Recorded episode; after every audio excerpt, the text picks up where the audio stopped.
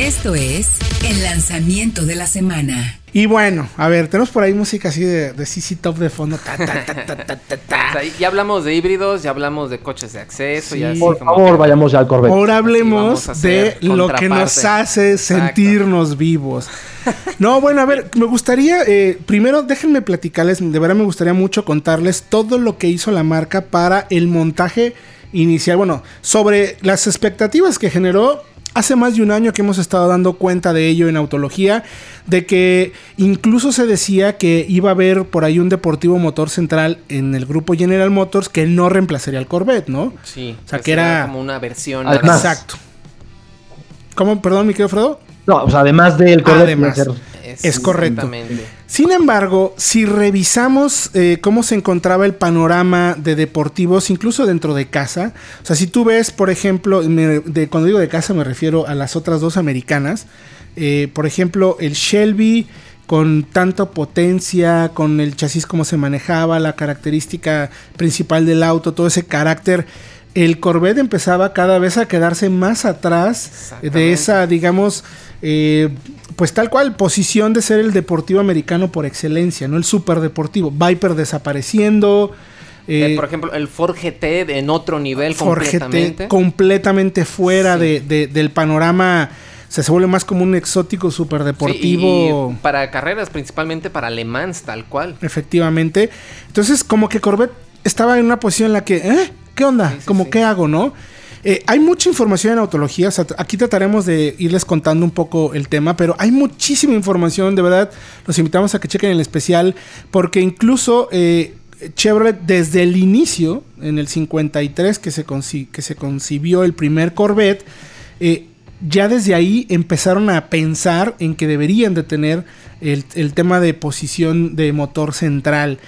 Y han tardado, pues ni más ni menos que 60 años en definitivamente ponerlo bajo muchas circunstancias, ¿no? Primero porque pues iba muy bien las generaciones, entonces era muy costoso hacerlo, incluso se probaron con motores rotativos, que, en, varias, en, dos, eh, por ahí de la época de los 70s se, se, probaron con motores rotativos, y lo interesante es que la marca eh, rentó un eh, hangar de la época que se construyó en 1942, que es de, la, que es de los marines de Estados Unidos, donde se hacían entrenamientos para helicópteros en esa zona, en Turstin, eh, California. Mm. Es muy cerca de Irvine. Porque pensamos que era como para Zeppelins o dirigibles, algo así. Pues eh, según la información, eh, es, era para, para, entrenamiento de, helicópteros. Imagino que también se van hecho Zeppelins y cosas por el estilo. Lo impresionante, chicos, es que medía 17 pisos de alto. Eh, más de casi, ¿cuántos eran? 500 metros de largo. O sea, era enorme, gigantesco y una entrada de más de 300 metros. Era un monstruo. Eh, ahí sí cabe la transit que no, bueno, bueno. Eh, montaron todo un espectáculo con, obviamente, todas las generaciones de, perdón, de, Corvettes invitados. Había las típicas hamburguesas gringas. Estaba todo lo que se necesitaba para hacer un buen día de, de Corvette, ¿no? Y eh, ahora si quieres, yo quería como contarles un poco eso por todo el ambiente. Estaba, bueno, creo que éramos más de 3.000 personas eh, que montaron ahí en medio del, de este hangar. De todos lados, periodistas de todo el mundo, invitados de clubes, de, no, era, o sea, una pachanga, en serio, y se generó una expectativa realmente había tensión emocional buena en el ambiente porque finalmente íbamos a conocer el Corvette C8 que ya me quiero dejarles también que hablen ustedes porque si no voy a pedir mi programa yo solo. Eh, ah, no, tenemos ya 30 segundos. ¿Qué creen? sí, voy a pedir mi programa solo. Pero bueno, quiero invitarlos, antes de, de que vayamos al corte, a que chequen en autología.com.mx todo lo que ha preparado Fred, Diego, Manuel, Luis, eh, Víbora, su servidor, todos los contenidos que se hicieron sobre Corvette, todo lo que se ha dicho. Y regresando ya les contaremos eh, los datos técnicos, cuántas generaciones son y cuántos ejercicios se hicieron antes de tener un deportivo motor central. Y lo más importante, ¿cuándo podrá llegar a México y a qué precio? Bueno, oigan, pues vámonos ya directamente a la información sobre Corvette. ¿Qué te parece, mi querido Fred, si ahora dejamos que tú nos cuentes? Porque si no, yo me acaparo y ya valió queso. Por favor, porque es un coche del que de verdad queríamos hablar desde hace muchos meses. Por fin se presentó y no sé ustedes qué hayan sentido, pero cuando lo vimos ya en el escenario, yo no sabía si estaba, se estaba soñando. O sea, era, era, tal la expectativa de un Corvette de motor central que cuando ya lo teníamos no sabíamos si en verdad era cierto. Era, era, fue, fue muy extraño. Bueno, mira, ah. déjame contarte lo, lo, que se sentía en el ambiente. O sea, cómo lo fueron preparando. fueron Porque primero contaron, pues, a la ingeniería, los astronautas. Porque te recuerden que Corvette estuvo, estuvo muy relacionado. Si ustedes ven la película de Apolo 11, van a ver cómo le regalan un Corvette a uno de los protagonistas, que no me acuerdo cómo se llama. Exactamente. Entonces estuvieron astronautas ahí, eh, ahí contaron la historia de cómo les daban corvettes a los astronautas, eh, hablaron de diseño, de varias cosas, varios conceptos, cuando de pronto, eh, como era un hangar tan grande, levantaron la cortina de atrás donde se veía la palabra Corvette y pusieron el sonido a todo, a todo volumen, traían micrófonos en el motor y se escuchaba por todos lados el motor acelerando y cómo venía el coche de verdad de bastante lejos, bastante rápido. Y además, alrededor de los escenarios pusieron dos carreteras donde pasaron los otros dos rapidísimo y otro que llegó al frente. O sea, fue increíble. Continúa, por favor. A ver. bueno, después de varios esfuerzos, el sueño de Soran Arcus Duntop, que se, le conoce como el padre del Corvette, que siempre lo imaginó como un auto de motor central, al fin se hace realidad.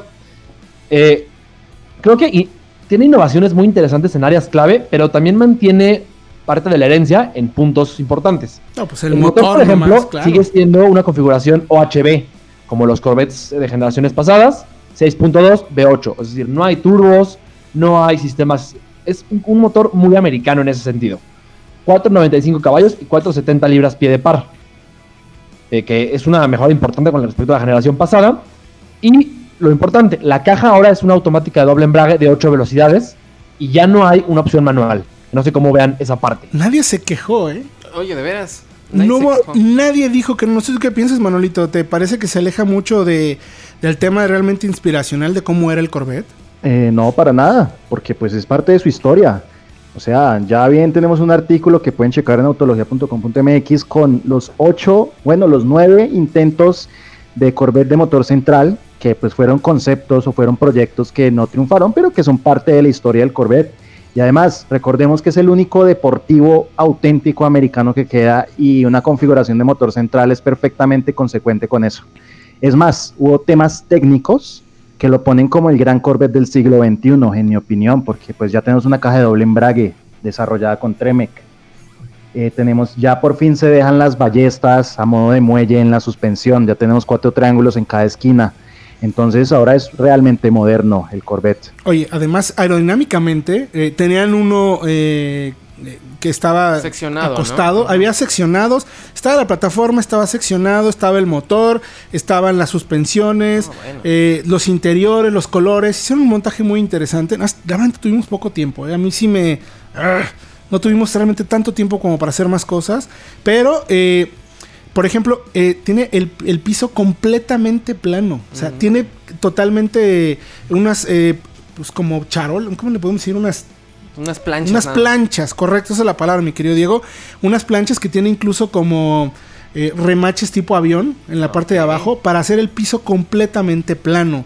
Y además, digo, ya lo vieron ustedes en, en las imágenes, cómo está puesto el motor tiene hasta lucecitas, cómo está iluminado. O sea, recuerda obligatoriamente, no sé qué piensan ustedes, a los deportivos de élite europeos, tal cual, ¿eh? La 8, era, lo que buscaba principalmente. Era, era la gran, el gran salto que tenía que dar. Ahora, nos dicen mucho que se parece mucho a un Ferrari. No es que se parezca a un Ferrari, es que la disposición, la configuración del coche cambió totalmente. El motor va atrás, naturalmente, perdió la proporción del motor delantero tenía que cambiar eso con el cambio a motor central. Completamente, ¿no? Sí, tiene, tiene una suspensión interesantísima que va en ciertas versiones, la FE4, la cuarta generación de, lo, de esta, este, sistema... Magnetic Ride. Magnético, exactamente.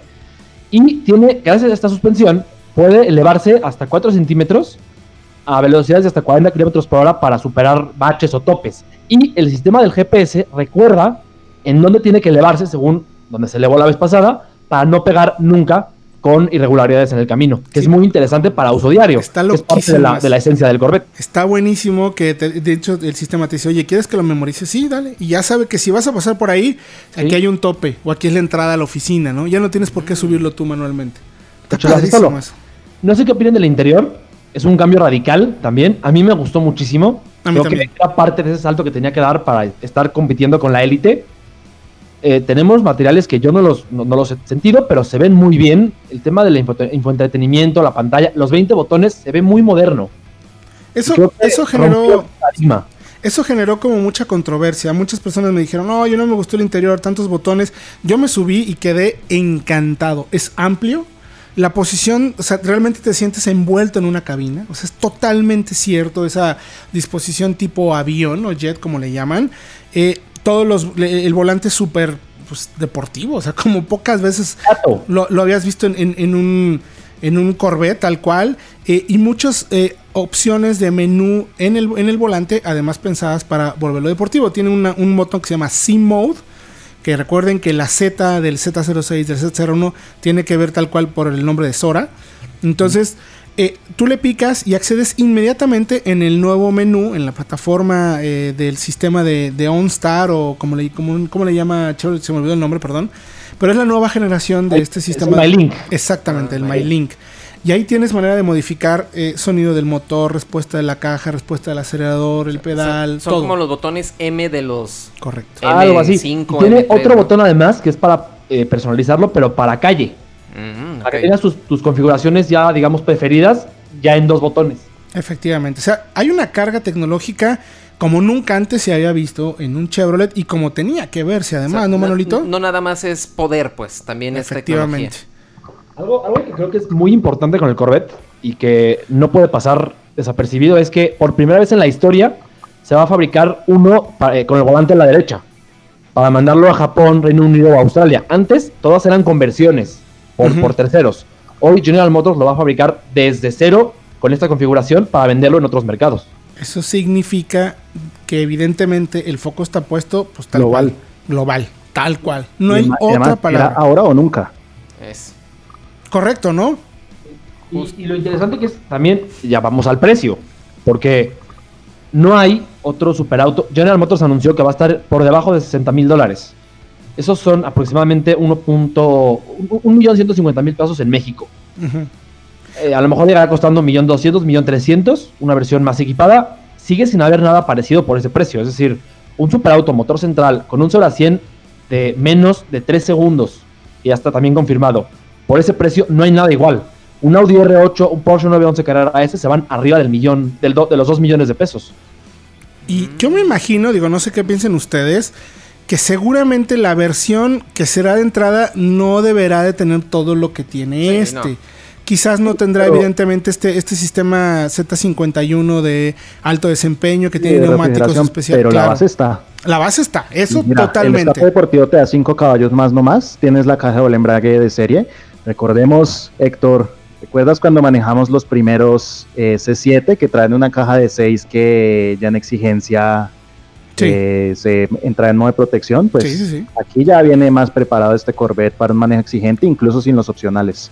Efectivamente, o sea, no, a lo mejor no tendremos toda la piel, acuérdense que tienen tres tipos de asientos, en fin, fibra de carbono, hay muchos detalles que probablemente no tendrá la versión de entrada, pero considerando desarrollo de plataforma, suspensiones, dirección, etcétera, etcétera, etcétera, es sin duda una joyita. Se nos acaba el tiempo, chicos quiero invitar a todos a que vayan a autología.com.mx a leer toda la información si quieren estar enterados de todo lo que tienen que saber del Corvette. El sitio es Autología porque también tenemos un video en el canal de YouTube de todo lo que ya les contamos para que vean nada más el montaje que se aventó eh, la marca.